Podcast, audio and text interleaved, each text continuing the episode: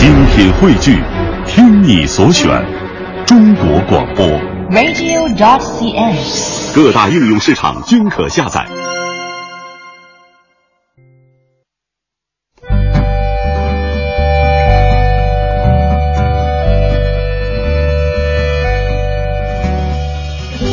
讲述看不见的心灵故事，记录几代人的情感春秋。周一至周五二十一点，我们和您一起重温那些年。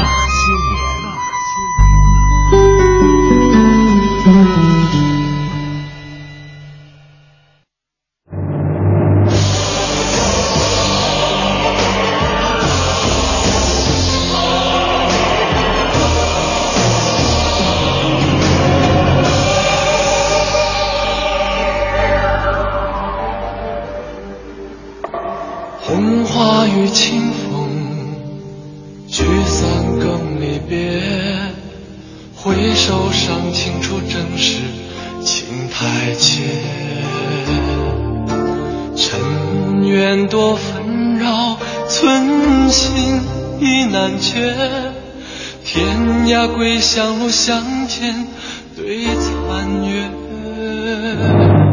红颜追迷雾，芳魂绕宫阙。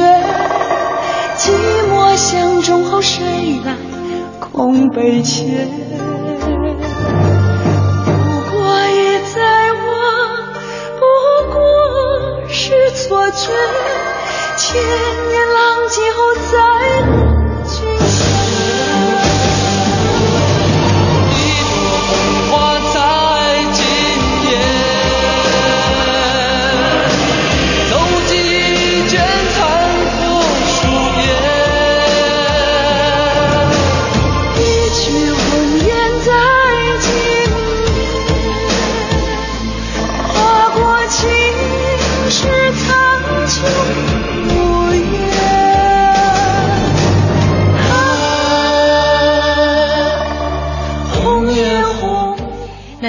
记录中国人的情感春秋。大家好，我是小婷。大家好，我是凌睿。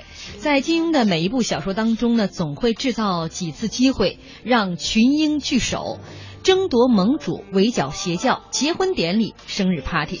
这个主题虽然是五花八门，但是每逢聚会，这个剧情必然是高潮迭起。今天晚上呢，我们和史航老师一起来聊一聊金庸笔下的那些大聚会。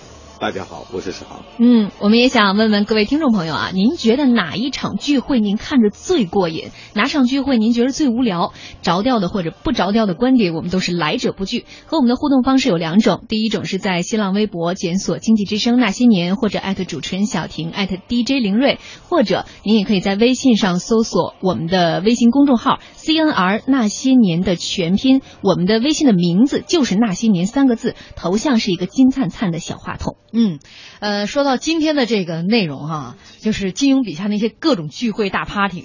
今天我们简单的 solo 了一下，不胜枚举。我看到我真的有点头晕脑胀，各种名目的聚会实在太多了。光是叫英雄大会就好几个，嗯完然后要除掉谁的有好几个，嗯所以说不管咱们最后都得逞与否，当时开会的时候大家都很 happy。嗯，没错。所以找的时候我真的有点晕头胀脑了，所以我们今天给他做了一个简单的分类。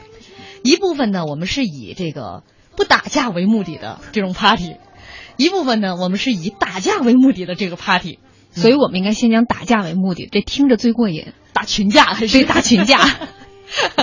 那说到这个打以打群架为目的的这个大 party，其实很多朋友在这个微博啊、微信上都开始跟我们讨论过。嗯，比如说有的朋友就说到了像聚贤庄的英雄大会。对，嗯，这个不得不提哈。对，因为这个呢是乔峰成为萧峰的一个最重要的一件事情。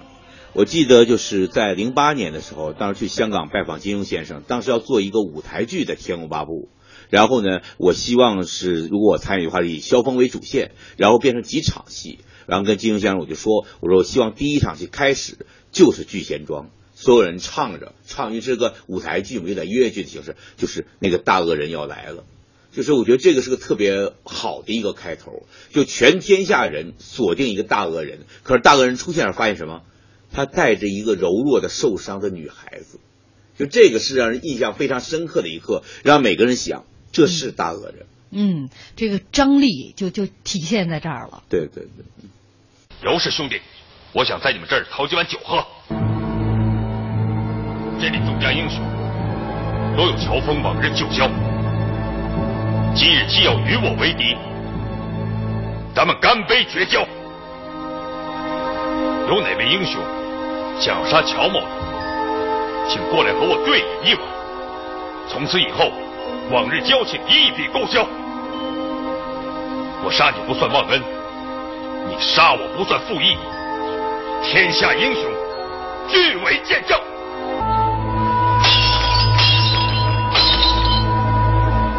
姓乔的，我跟你喝。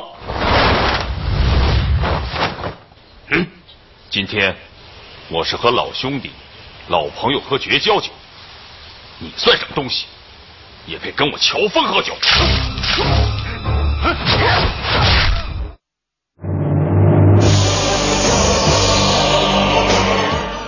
在微信上哈，呃，有一位朋友叫烟圈儿 啊，他是这么写的：说聚贤庄为了提高在业界的知名度啊，承办了一场超过自身能力的大型活动，小马拉大车悲剧了，车毁人亡啊。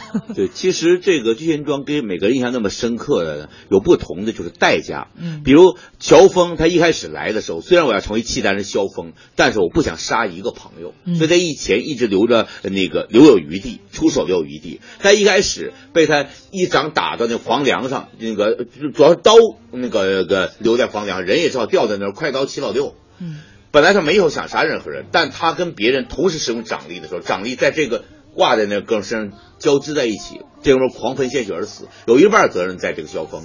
于是从此算开了杀戒，包括丐帮的西长老实铁杖，他也杀死了。这个给我当时读的时候印象特别深。嗯就英雄好汉也无法锁定一场英雄聚会的结局。嗯，就是刚才像我们微信的这位烟圈儿这位朋友还说到一点哈、就是小马拉大车，这个尤氏兄弟。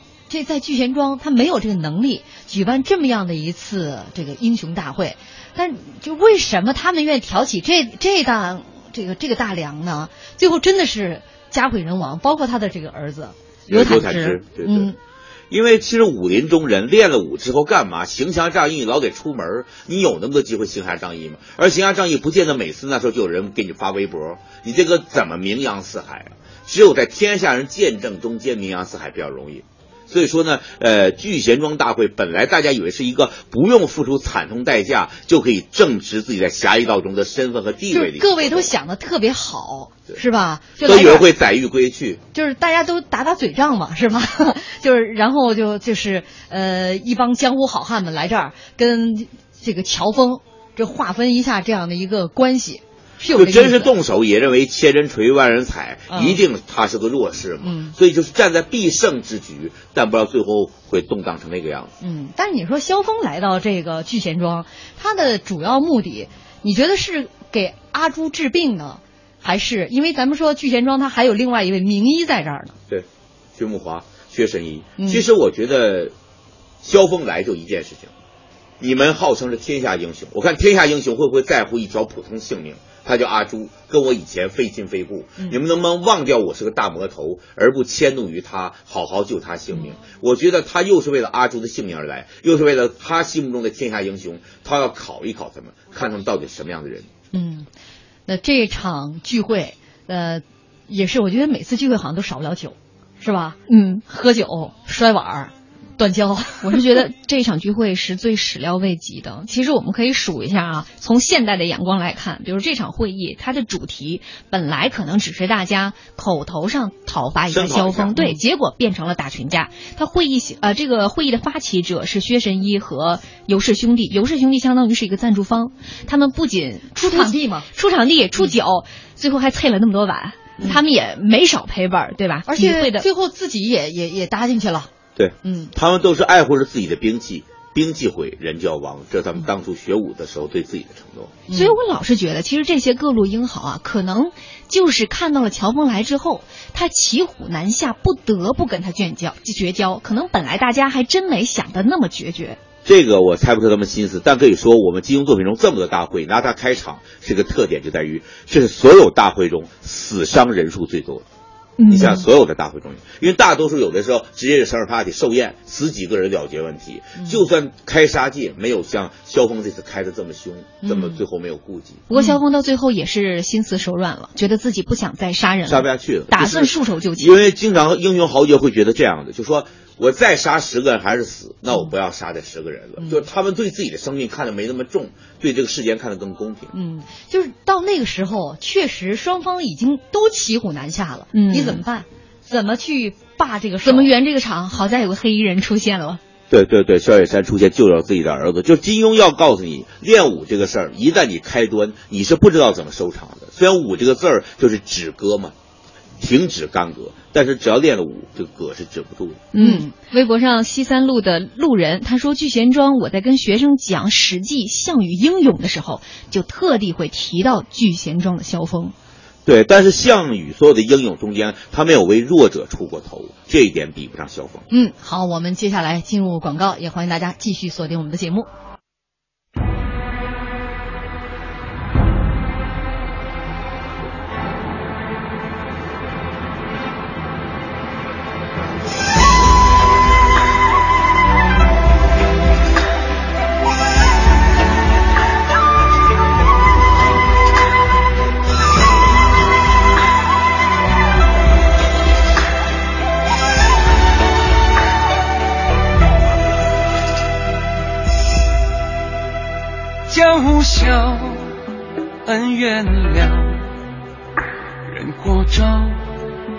笑藏刀，红尘笑，笑寂寥，心太高，到不了。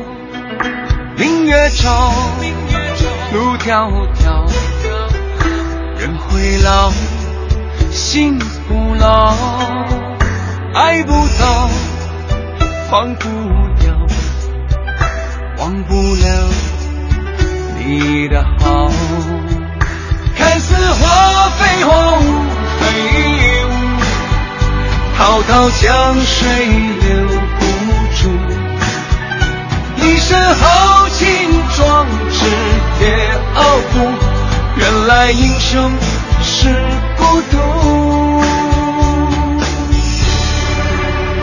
江湖笑，爱笑了，情破晓，爱斗，仰天笑，却忘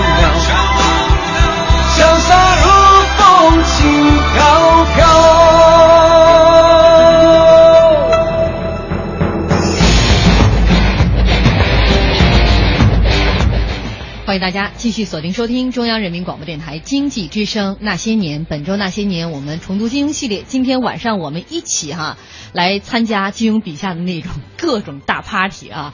说到参加，呃，沈航老师在微博，我们今天微博发布的时候还说了，呃，如果说有幸能够参加这各路 party 的话，有三大聚会他最想参加了啊！对，这。其中两个我们先暂下不表，先说一说您其中一个想参加的，就是华山论剑，对吗？对，嗯，因为他起码有三届，两届在射雕，一届在神雕。说是参加一个事儿，起起码去了三次，嗯，三次公费旅游，属于比较贪心的想法。对，而且呢，我觉得我最好奇就就是属于这个天下五绝，他们在一起打架之余干嘛？比如他们会聊起没来的裘千仞，还是聊起别的什么女性？呃，这大大家打听下林超英的事儿，就是大高手们八卦起来什么样子，晚上他们的各种相处的时候什么样子，谁跟谁比较好，谁跟谁留一个联系办法。所以我对我来说，华山论剑是一个非常奇特的，能够同时徘徊在五大高手内心世界的机会。您是我们那些年驻《射雕英雄传》《神雕侠侣》的记者，前线记者，前线记者，第一时间发挥各种小道消息。那您怎么知道他们在一块儿会聊八卦呢？人家可都是各个宗师级别的呀。我说的八卦就是前坎艮震巽离坤兑，您往哪边想了？八卦门八卦掌不是八卦吗？哎，桃花岛还铁八卦呢。咱们说一说这个华山论剑的三次吧，三次对决。第一次是他们年轻的时候嘛、嗯相遇，就那一次呢是奠定天下武学格局的一次。嗯而当第二次其实要解决的是人生两大疑难，这里有两个进修生，一个叫郭靖，一个叫裘千仞，都想知道人为什么要练武。嗯所以郭靖觉得我妈妈就被这么成吉思汗杀死了，我练武也保不住我妈妈，所以他就觉得人活着没劲，练武没劲，这个需要洪七公来震醒他。嗯而裘千仞觉得我做那么多坏事儿也没有报应，那我为什么不可以接着做坏人？这也而且你们谁有资格来杀我？这两个问题都在第二次华山论剑得到解决。这是《射雕传》，它是个教科书的问题。如果说一个孩子读第一本金庸，我建议从《射雕》读起，因为它是最伟大的一个成长史诗。嗯别的有点太惨。而到最后神雕的华盛顿剑的时候，就让我们看到，这个世界归根结底不是由高手组成的，是由一堆傻瓜组成的，一堆妄人，觉得自己特了不起的，根本不知道是谁，一帮妄人组成的。我觉得那个更勾勒了武林。我们可以把这五绝的称号改一改嘛。啊，对对对，哎，怎么改呀、一灯大师既然出家为僧，我们可以称他为男僧。而过儿呢，我就送他一个狂字，大家说贴不贴切？狂字，呃好啊好啊，嗯，东邪西狂，杨兄弟，你我一老一少，正好是一对。蓉儿，改得好。晚辈武功尚浅，又岂可和几位前辈相提并论？杨兄弟，蓉儿既然赠你一个狂字，那你狂莽一下又何妨呢？黄道主教训的很对，那好吧，晚辈就只好当仁不让了。好 好 好，西狂。哎，那么现在南帝、西毒都已经改了称号，那哎哎不不不，哎让那北丐怎么改啊？郭伯伯数十年来苦守襄阳，为国为民，我看称郭伯伯为北侠，必定人人心服口服。杨吉日说的没错，北侠之名，静儿你当之无愧。东邪西狂、南僧北侠四个名都有了，那么居中的一个席位又由谁来继承呢？哎哎是啊是是，哎居中由谁来继承啊？老顽童，我黄老邪一向淡泊名利，一僧大师更是视名利为虚幻，就只有你胸中空荡荡，根本没有名利两个字。看来你比我们两个境界更高一层。嗯，东邪西狂，南孙北侠，中顽童。老顽童，五绝之中就以你居首了。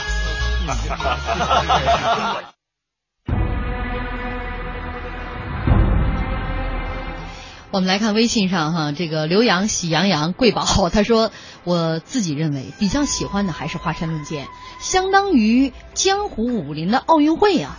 嗯。谁都想夺得那个冠军啊，第一名，而且每次都是实至名归的，不存在什么兴奋剂问题这些的啊，例如欧阳锋等等啊。呃，说到这个三次华山论剑，第一次就是刚刚您说的，呃，都还是属于年轻的对。东邪西毒这一派的。啊，呃，当时也就是在这次华山论剑上是定下来了这五位：东邪黄药师、西毒欧阳锋，还有南帝帝段志兴，呃，北丐洪七公，呃，中神通是王重阳，而且裘千仞由于没有赶到嘛，所以他可能一直幻想着自己在这五个人中间，也许是有个排行。嗯，这个呃，华山论剑，其实在两部著作当中出现三次，一次是在《神雕》的结尾第四十回，就叫华山论剑，然后第二次是在这个《神雕》的结尾。呃，神对神雕呃射神雕侠侣的结尾第四十回叫华山之巅，中间还有一次是穿插着回忆，回忆他们年轻的时候。给我最大的触动就是都是在四十回，但其实已经是物是人非了，就是还健在的五绝只有两位，黄药师和一灯大师。其实是每一次江湖里有那么多的劫难和挣扎以及解脱之后呢，要到华山绝顶俯瞰一下人世间，又知道责任，又知道命运。嗯，其实你看这每次的这个华山论剑，次次都不一样。第一次真是打了七天七夜，呃，分出个真的分出个一二三四来。第二次其实是郭靖各自来接招啊，呃，所以也第二次探讨了一些哲学问题，第二次有了一个新的这样的一个牌子。逼疯了一个 前一届高手。第三次我们看，哎，为什么就恰恰就这是三次，再没有了？第三次你注意到什么呢？真是论了，打不起来了，他们几个人之间都在聊天了，都在互相祝贺，打不起来。为什么打不起来？很重要一个原因，因为为国为民这个大道理已经人人都懂了，就没法打。所以说，《神雕侠侣》的结尾是五行大阵，黄药师点将，所有的人都是普通一兵。你全真教教主李志长啊，你的丐帮还剩下哪个长老啊？你那个大理还剩哪个家臣呢？就是普通一兵的时候，大家都是要保襄阳、保天下。这个时候，他们怎么还可能有力气到华山去打架呢？嗯天下归心了。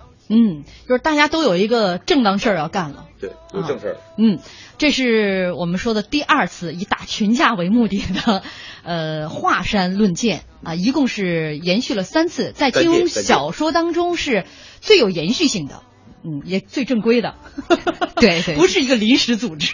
对，我们听众还提到了一个叫说杀龟大会很有意思，这个是《鹿鼎记》当中的杀龟大会，主要是为了杀吴三桂。这个会有意思在于，大家真的是直打嘴仗，没有动手。这个呢，其实我就想到，就金庸拿《鹿鼎记》的结尾是为了什么？其实我们想，他第一部作品《书剑恩仇录》，我说他写的是乾隆，最后我们是要杀乾隆，而最后呢，到了《鹿鼎记》的时候，呃呃，主人公可以保康熙了。这是一种对皇帝的态度截然嗯相反的改变，所以写着杀龟大会的时候，绝不像《书剑恩仇录》啊、《碧血剑》的时候觉得反清复明那么理所应当。首先，吴三桂可杀不可杀都行，但把它当做一只乌龟，直接起名杀龟大会，这特别像网友。嗯要血洗哪儿血洗哪儿，我要怎么地，就意淫情绪非常重，嗯所以杀龟大会是个网友大会，对，所以非常的人性中的肤浅和这种浮躁跃然纸上。其实一开始像九难大师在问郑克爽，嗯，说他不是前之之前还有会议的筹备阶段呢，对对。郑克爽先去跟这些网友们先见面，呃，九难大师回来回来问都有谁来参加了，郑克爽，这他们都来跟我敬酒。就是一进进了一波又一波，就说的名号都太多，我也记不下来。九难大师一是觉得这个人吧，就是外表看着挺光鲜的，其实内里草包一个。但其实也说明一点，这可能就是，就像您说的，不值得记了，都很浮躁。这帮人都是网名，不值得记了。都是网名。你想，主办方郑克爽跟冯南迪，那都不是江湖中的一流人物，人格污点都挺大的，像郑克爽这样的，嗯或者郑冯南迪只是个庸人，他们来主持东西，整个这我觉得就是金庸对这个武林已经有一种揶揄的呃排斥的态度。嗯，而且他整个这个会议的过程，你梳理下来也觉得特别好玩。这会议议程的第一项，其实就是大家在喊口号。怎么诅咒他？怎么怎么骂吴三桂？咱们对他们家怎么怎么地？怎么怎么地？就是看列举一下他们所出的这些主意吧。对，就比较有意思。就比如说，有人说我们一块儿去到云南攻入平王西呃平西王府，还有说我们要不是这个呃明杀不成，我们来暗杀，或者说你杀了他太便宜了，我们剜了他的眼，断了他的双手，还有说你用厉害的毒药毒他全身腐烂。反正就听着都没什么可行性。还有啊就是要不然让他也当乌龟，什么把他家的家眷都给都卖到妓院卖到妓院去。就这里面能看出呢，大家都是各种诅咒，嗯画个圈圈诅咒你，所以这是个说是杀龟大会，是个圈圈大会。所以慢慢的，这个冯南迪呢，他自己也听不下去了，站出来就说，呃，阐明一下我们今天这个主旨啊，大家还是要说一些有建设性的意义，然后请出一个特约嘉宾，这个人叫顾廷林，他还算是五言五行呢，当世大儒。对他把这个杀龟大会改了一个比较正派的名字，叫除奸盟。嗯，然后他给的建议就是十八个省，每个省各结成一个联盟。这就是读书人的心计，把一个临时性大会变成固定的组织，大家把权力兑现变现，这个是自有他的心机在里面。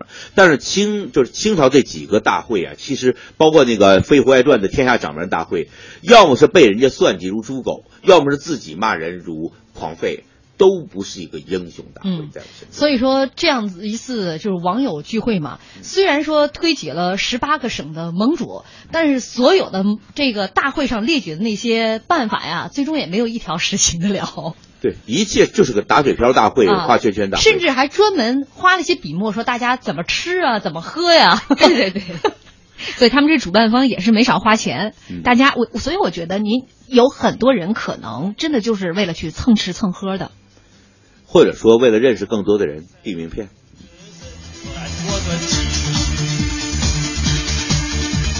关注了就是对对，那恩恩怨怨大把戏，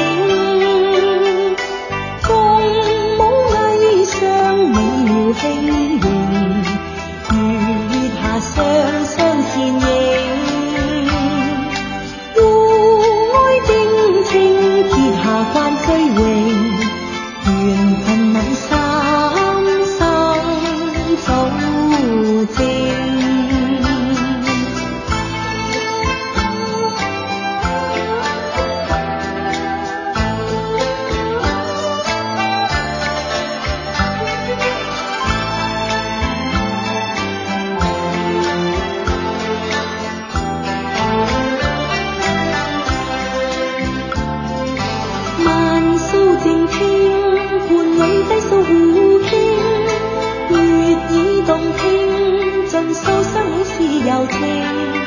愿你静听，欢乐声，灼若凤至相辉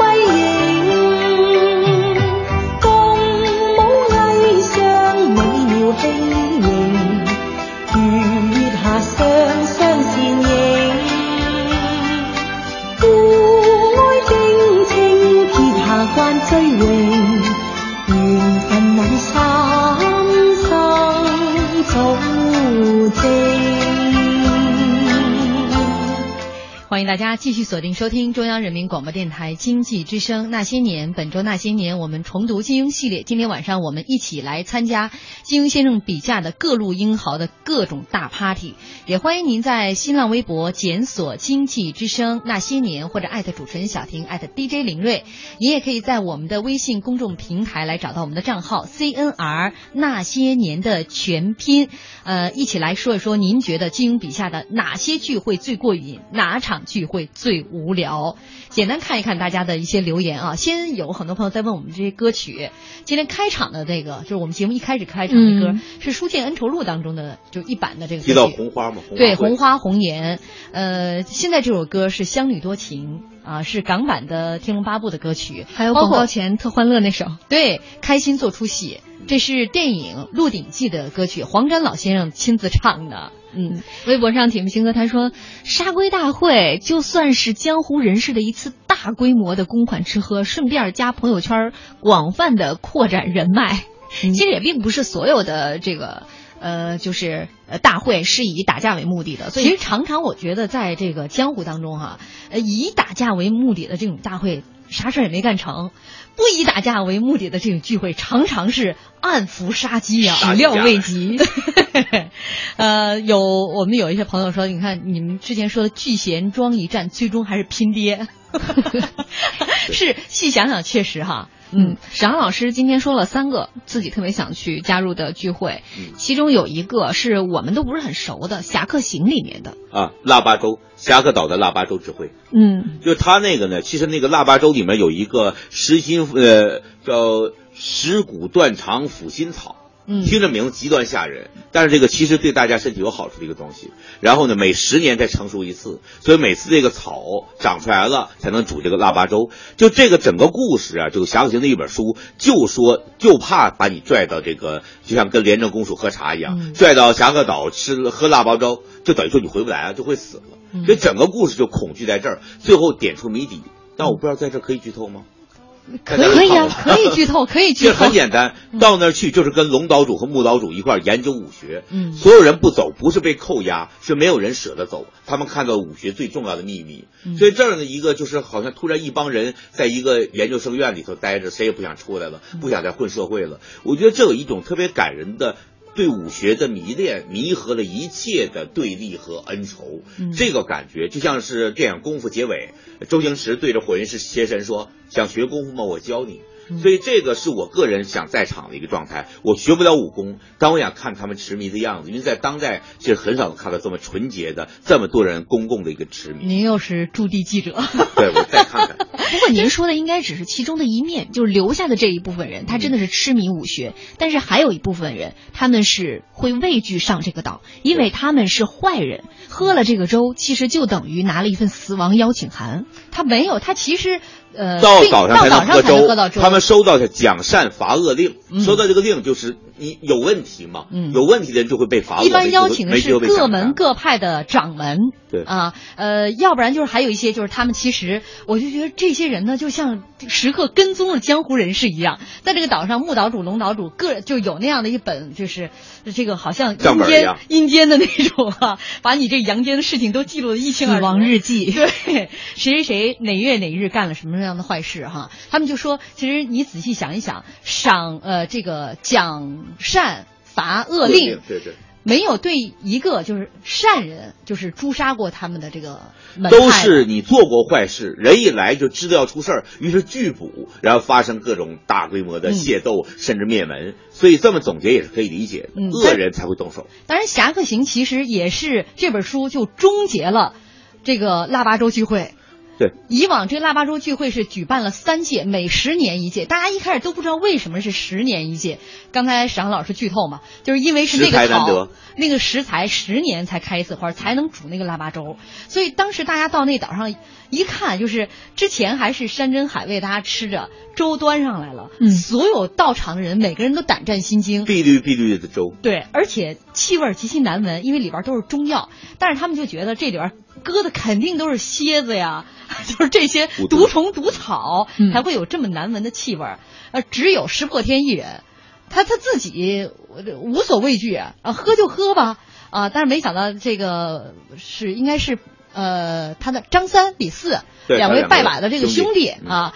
陪着他一起把这个粥给喝了，喝这粥是可以长功力的，没错。所以这个呃《侠客行》不是金庸最热门的小说，它就是个人性的寓言。嗯，它跟这些有朝代的小说不一样，就是人性的寓言。嗯，不知道史航老师看没看过那个美国大片叫《Wanted》，就是通缉令，有安吉丽娜·朱莉。哦，我知道没看啊，就那个里面的那个组织，我觉得就跟《侠客行》这个岛主特别像。他们就是也是呃，就他们的目的是我每年都会列出一堆名单来，这些人呢其实都是大恶人。我杀了他一个，防止他去杀更多的人。但是您怎么看这种看上去挺正义的手段？其实这个里面，刚才我们说是人性语言的原因在什么呢？我认为你是恶人，我来找你，然后你拒捕，我杀你全家。这个如果稍微变成左冷禅派出的人，那么他就可以杀刘正风全家。对，所以他做一个人性寓言可以，但如果真做一个人情世态的小说来说，他可能会有不公正，甚至是挟自由和争公益之名而进行了屠杀和排除异己。嗯，但是我今天还在想呢，因为这个龙岛主、木岛主让大家来这个岛上，是因为岛上有一有一个武侠的秘籍，嗯、大家在那之后呢都在研习。龙岛主、木岛主他们研习了三十年，也没有参透其中的奥秘。呃，我在想这个，呃，今天沈航老师说他不是他特别想去赴这个会，嗯、我说是不是也要去看那个秘籍？这是学习研讨会。诗，而且你看第一句都背过吗？赵客漫胡缨吴钩霜雪鸣，燕安照白马撒鸟不留心，十不杀一人，千里不留行，四了拂一去，身长身已名。李白的。这前前半截，嗯、就你听起来这是个。就是单纯的告诉每一句话，其实可能是个武功，是个剑法。三杯吐然诺，这是一个气功；嗯，事了拂衣去，深藏身与名，这是个轻功。这个是让我中学读课本的时候特别激动，因为觉得原来任何一首诗、一句诗都可能是一套功法。从此您读这个诗又读出了另外一层深意，但恰恰是在这个岛上没文化的石破天，嗯、最终把这套功法参透了。因为他不认字儿嘛。他就看行嘛。我们听众问：这个腊八粥吃了难道不会腹泻吗？真正的武林高手就从来不腹泻，他把它化成了内力。不能往深了想，我也觉得怎么变成气体这个事儿，这个就不教你了。就是找气呗。你这找气有点道理，找气大侠。好，这个不以打群架为目的的，咱们这第一趴聚会嗯结束了啊，就是这个侠客岛上的腊八腊八粥聚会，吃吃喝喝啊，吃吃喝喝大会啊。呃，第二第二趴聚会，这也是康老师想去的。对对对对对，《倚天屠龙记》当中的蝴蝶谷中秋大会。对。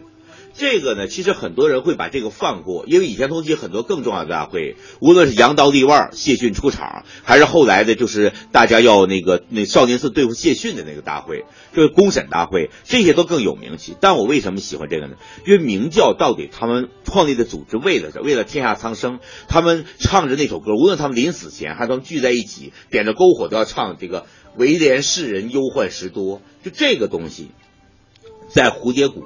就是张无忌已经当教主，看到当天晚上这一丛篝火，那一丛篝火，自己的教中兄弟都在唱这首歌，焚我残躯，熊熊圣火。他被感动，相信自己的组织是天下正义的一个源泉。然后第二天早晨，他们安排好整个未来几十年的革命计划，你去哪儿发动，你去哪儿发动，整个全国一盘棋。然后群豪白衣胜雪，一个个昂首走过张无忌身边，呃，躬身一礼，昂首而出，再不回顾。张无忌望着他们的背影，想着这大好男儿一二十年之中，行将鲜血洒遍中原大地，不由得悲从中来。就这一刻，你看到历史本身。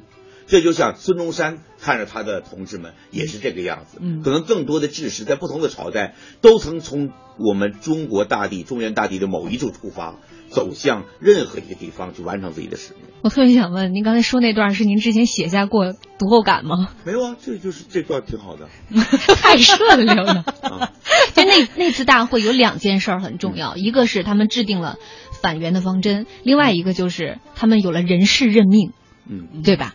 对，就是各地方的这个跟那个呃沙龟大会那十八盟主可不可同日而语。没错这帮到那儿去真有兄弟等着，然后就干事儿起事儿的，不像那儿到那儿去就说我刚刚跟陈近南大拿大侠合过影，你看看照片，不是那种。所以说这个会真的是有效与否跟大小没有关系。对这个明教算是中高层的一个内部会议。对，就像一个公司的那个但是他们也个公司之前年会一样。之前其实是在这个张三丰啊摆了一桌素宴，在这桌素宴上，呃，大家开始商量出应该开这么一场一个会。而之所以放到蝴蝶谷去开这个会，也是张无忌是感恩胡青牛，嗯以及啊、他的另外一个呃叫叫什么来着？呃，常玉常啊，常遇春常大哥啊，感念这两位故人，所以想把这个大会放到蝴蝶谷去开。就是一个小男孩，名门正派的子弟，到了蝴蝶谷见到所谓魔教中人，原来是很好的人。嗯就这个有点像第三类接触，就是说超时空接触那种宇宙人的片子、科幻片，说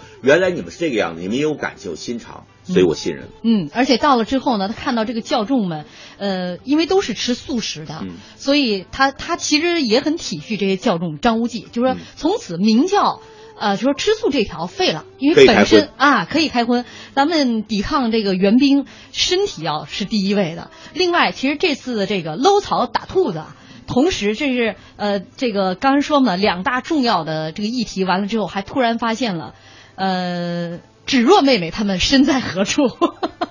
哎，说到芷若妹妹，这也是特别重要的一个大 party。芷若结婚的时候啊本来是好事儿，结果被赵敏一搅和，变成了一个悲剧。新娘子就露了她的九阴白骨爪的本事。对，嗯还有我们好多听众都在说《倚天屠龙记》真的是好多呀，比如说这个屠师大会跟杀龟大会，听着多对仗啊。但是这个屠师是真的仇恨在，不是那个是摆个样子、摆个 pose 的东西。这屠师大会必须谢逊本人的赎罪才能改变。参见教参见教主嗯，属下截到一张少林派屠师英雄会的帖子，正要去白杨镇交给少林寺屠师英雄会。屠师进行端阳佳节聚会少林，与天下英雄尊酒共欢。帖子上没有屠师的字样啊。据属下打听得知，少林派抓到谢世王，为了在天下英雄之前露脸，广撒英雄帖，邀请各门派、各帮会于端午节齐集少林寺，名为会商要事，实则当众宰杀谢世王。因此，这个大会便叫做屠师英雄会。已确定所探无误。嗯，属下因为感觉城内气氛紧张，才着手打探。几经数人证实，不会有误。我我义父随我回归中土，而我不能保护义父周全，害得他老人家落入奸人之手，苦受折辱，莫此为甚。张公子，少林寺的屠师英雄会定在端阳，这么说，在端午五月五之前，谢师王的性命定是无碍了。去少林寺救义父，我就是这个意思。常大哥啊，属下愿随教主前往。你去白杨镇传我意思，我先赶往少林。你让范右使、青翼福王、白眉鹰王随后接应，杨左使、吴散人协助朱元璋留守濠州。是。让我飞也好，让我回也好，恨苍天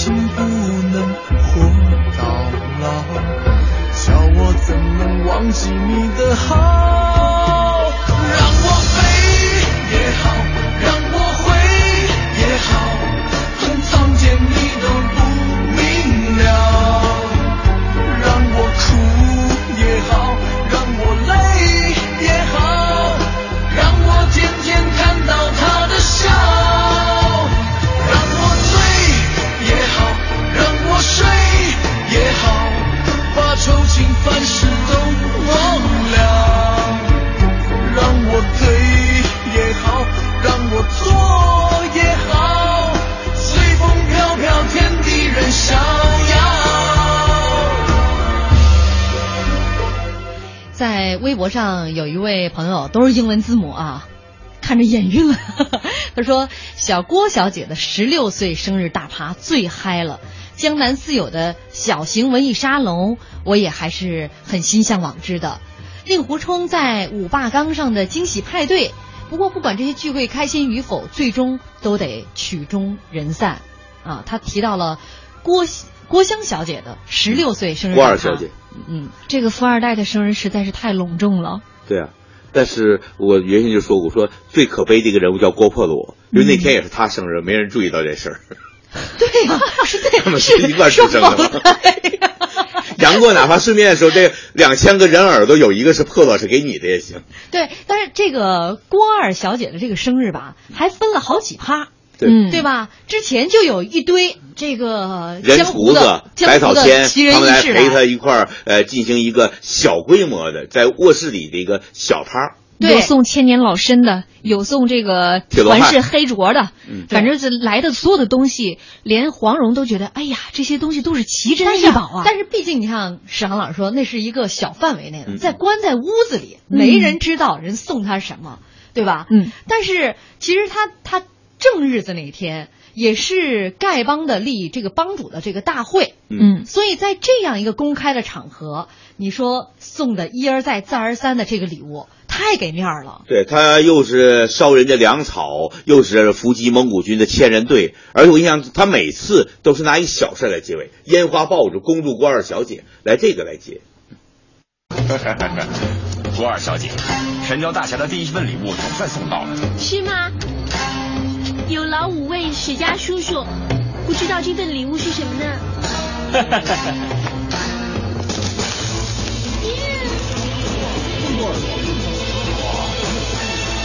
这些不是郭二小姐，你受惊了，这些是五百个蒙古先锋的镯儿。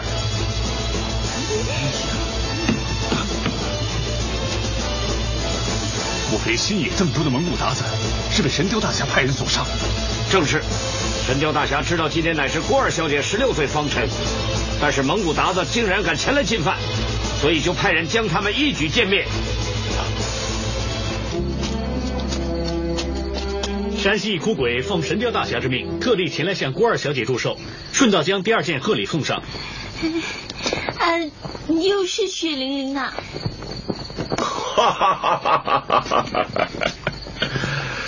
郭二小姐大可放心，这件贺礼不但不是血淋淋而且还非常灿烂夺目。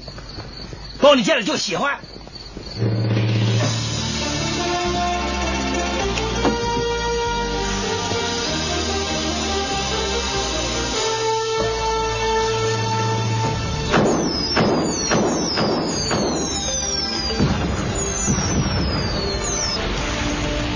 南洋大火神雕大侠带人前往南阳，收回蒙古大军的二十万粮草，作为送给郭二小姐你的第二份贺礼。实在太好了，但是刚才那烟花又怎么会？不错，沈交大侠探知蒙古鞑子有意炮轰襄阳，所以就命圣音师太任楚子和百草仙等数十名好手，以烟花为号，先烧火药，再烧粮草。蒙古大军粮草不济，啊，那是非退兵不可了。因为时间关系，只捡了两份礼物，差一份礼物没给郭襄小姐送上，第三份很重要。对，但是我印象最深的是那个烟花写的“恭祝郭二小姐芳龄永继”，因为觉得这个词儿很美。之后这二十年，我给女孩过生日的话，一般都得写这四个字：“芳香美好的年龄永远继续下去，芳龄永继。”嗯，呃，我我在想，你想这个杨过，嗯这个江湖上那么有有声望啊。竟然给一个十六岁的女孩这个如此大的一个厚礼，你说郭芙在旁边会有会会是一个什么样的一个心情？写到的心情了，就是当然很泛酸了。所以我觉得这个，但世界是公平的。郭襄这一刻的满足，以他以后几十年的思念和煎熬来补偿的。就歌词说有生的日子天天快乐，别在意生日怎么过。所以他生日这么过之后，可以后有生的日子并没有杨过在身边。那倒也是，呃，同样是生日啊，郭襄在这一刻得到了一个巨大的满足。呃，另外一个是百岁生日，张三丰的啊，一喜一悲呀、啊，没错。这个那回目叫“百岁寿宴催肝肠”。他说到那个话，就是说我保不住自己的弟子，保不住弟子的孩子，就说到就是呃，我不如死了的好。就等于说，这个张三丰这么一个百岁状态中，可他一直感受到是自己的挫败感，所以那一刻唤醒每个人的人生的挫败感。因为在那次寿宴上，应该是众英雄逼死了张翠山和殷素素，让张无忌最终成为了一个孤儿。就是在他生日的时候，一个小孩子开始感受到这个世界深深的恶意。我们这样说叫深深的恶意。没错，而他这个张三丰看着这个第三代，嗯，竟然。无能为力，对，就是当时他中的那个玄冥神掌，嗯、其实张三丰也没有能力替他去解救这个病根儿，嗯、而且到后来他一直也是很歉疚，觉得这个孩子早已经命丧黄泉了。对，所以见到他后来活着还来救武当之难的时候，他的高兴不是说你成了教主，而是孩子你活着，着这我就放心。那是不是因为这个 party 太悲伤了，所以史航老师没有选他？对啊，这个场面我不想老面对。今天其实您列了三个，一个是侠客行的周，一个是呃化身论剑，还有侠客行的粥，腊八粥。侠客岛的粥，到底是这个。第三个我说的是呃明教的蝴蝶谷大会。对，我就看着马上就有听众给您留言了，说胡说，您明明想去的是五八岗。对啊，吴阿刚那么多奇形怪状的人，对一个人示好，而且真心诚意对令狐冲。我觉得令狐冲的性格可爱在，就算你们算计我，我也不知道，我也不打听。你们要我的命吗？拿去吧。要我做什么，我去做。就是只要你们对我有这样善意，我绝不猜你们背后的心机。这样的人生是我特别推崇的。我们大家已经到了五八岗了，你能不能告诉我们，这一切到底是为了什么？令狐公子着什么急嘛？这时候岗上可热闹了，好多江湖豪杰都等着要见你呢。我只要知道这究竟是为什么。令狐公子，等到了岗上，我就慢慢给你解释。啊，走走。看来五八岗上没有一个正派人士，我们还要上岗吗？去，我就是要去五八岗上看个明白。这样不仅是对华山派负责，也是对冲儿负责。好了，令狐公子，走吧，不要玩月托。师傅，你的这些朋友那么盛情的邀请，我们不去，那不是不恭敬吗？对，令狐公子，尊师都说了要上纲，你就不要推辞了。来呀、啊，请令狐公子上纲。好，行。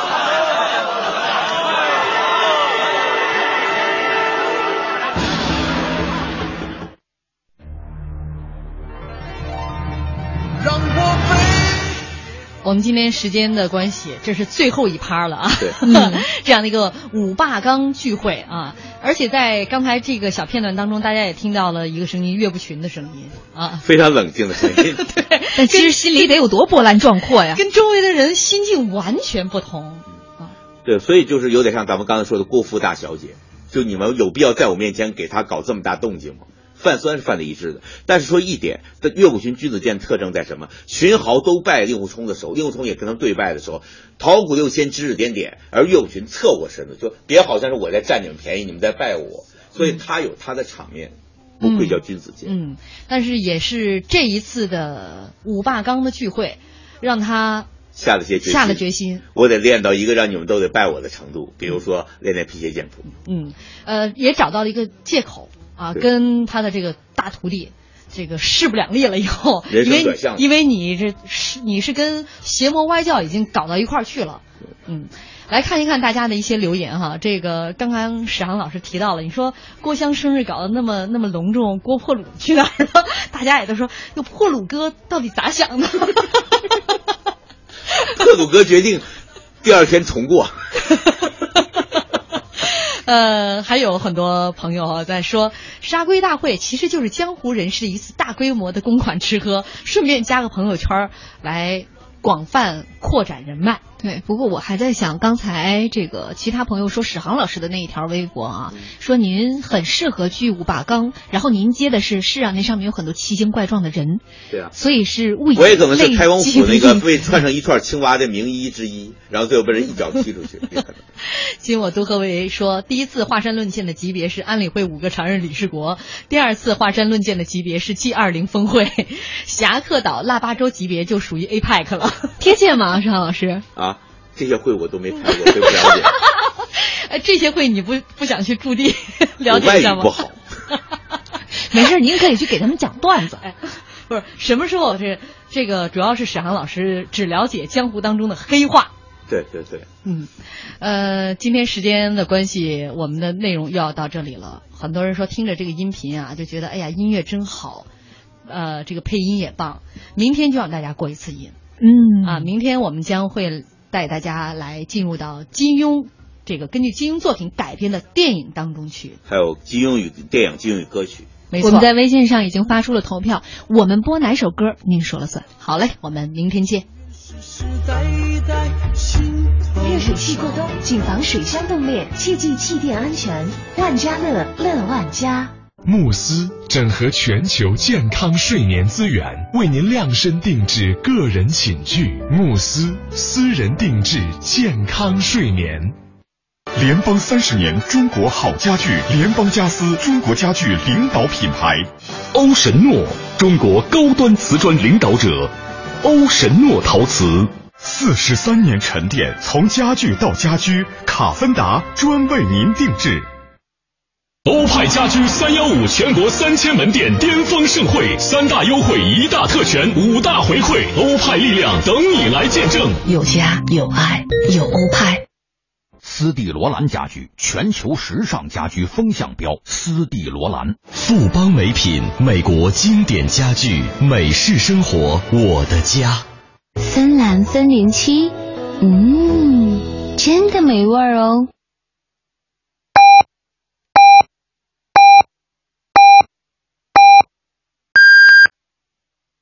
北京时。